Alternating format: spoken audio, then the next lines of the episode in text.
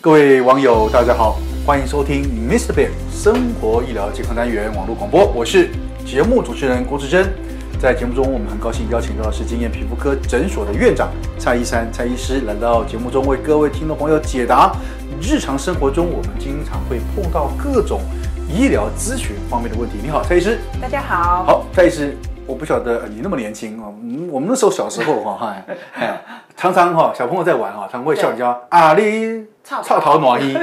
臭头暖衣，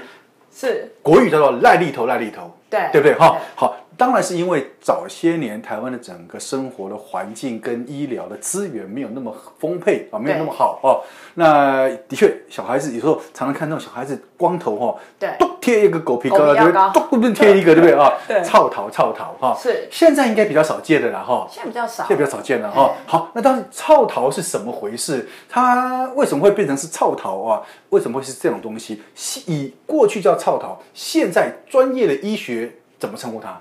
嗯，这个哈、我们如果呃细菌感染的话，还是属于这个结或者是痈啊、嗯啊。那另外一类比较大家可能不知道，就是头癣。哦，头癣哎。头癣。好，那之前我们有谈过什么足癣啊、嗯骨癣啊，嗯嗯好霉菌感染这，是但是霉菌那个真的是无孔不入，所以哦头癣是霉菌。对，嗯它会去吃我们的头发哦。哦真的啊哦还把整根头发，你如果拿到显微镜下看，哇，吓死人了，密密麻麻全部都是霉菌，一整根上面爬满霉菌一整根全部都是霉菌。哪哎，对，头发有什么好看过就一辈子？吃的嘛？ 对， 哎，这个霉菌其实是无所不在的，嗯大家可能都都觉得它很陌生哈、哦，所以其实以前我们的老师都说去医院探病不要带花，真的哦。 也是有霉菌。对对对对对，对好，对嗯所以那个霉菌，所以说的头癣这样的霉菌会对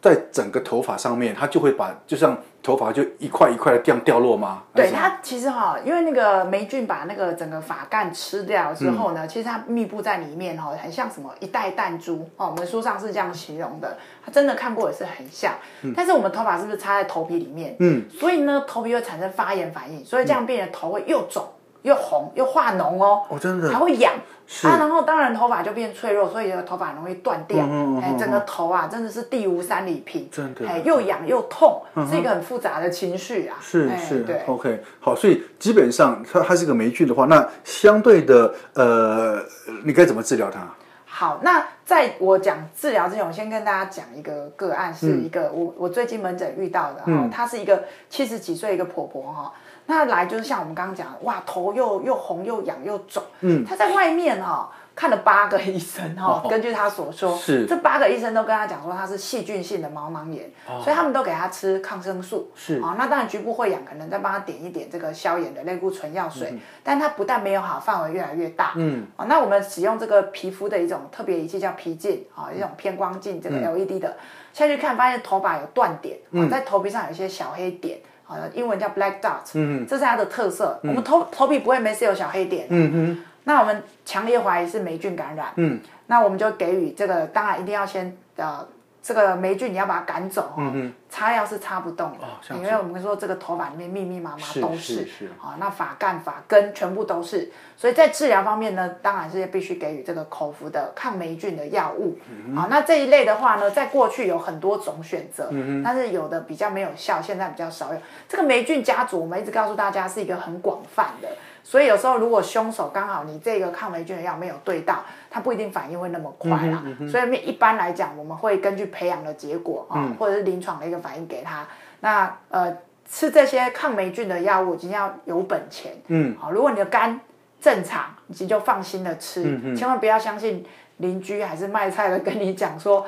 吃了什么肝会伤不肝好嗨嗨？对，因为很多病人哦，他这个头都快烂掉了，他还听那个人家跟啊嗯他不敢讲说吃嗯啊，那嗨个吃了会肝会坏掉，没有，只要你肝脏功能正常，嗯医生把关，好把关之下，那后来这个病人哇，吃两个礼拜到三个礼拜，整个头皮就好了。是哦对，所以其实对症下药是很快的，那也不要害怕，就是医生都会帮你把关，说，哎、有没有什么要注意的事情，这样子。那也差太多了吧？啊，对啊啊，这个这个搞了八个医 生，但还是这还没有搞 对，对，因为其实也也不怪他们，因为大家知道现在其实门诊量很大了，哼对嗯，哼那可能有时候看得快一点，就有一些小细节。嗯那这个重点，我们为什么要讲这个头癣这个疾病呢？嗯其实重点是公共卫生。嗯，刚刚有说现在人嗯其实现在医医疗卫生大家都比较好，可是哈、停经后的妇女。啊、头显有两个高峰，一个是是小朋友，啊，小朋友，那另外一个是平均后妇女。嗯，呃，霉菌也有喜欢的人哦，哈、嗯霉哦这菌样子喜欢女生，不喜欢男生。哦，真的可以哎啊，真好，感谢感 你知道谢。为什么？因为男生的头皮很会出油，是哦，所以微环境来讲，整体